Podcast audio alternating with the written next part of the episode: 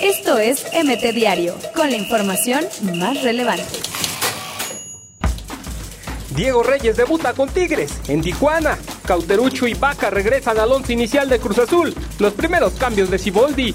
Preparan el documental del beisbolista mexicano Jorge Cantú. Comienza la invasión. La AAA ya está en Nueva York. Espero que el primer gol lo haga Lozano, dijo el presidente del Napoli. Confía en el mexicano. Pavón y Bangioni a la baja. Diego Alonso habló al respecto. Que Cruz Azul logre los tres retos propuestos, dijo Caiciña al despedirse de los cementeros.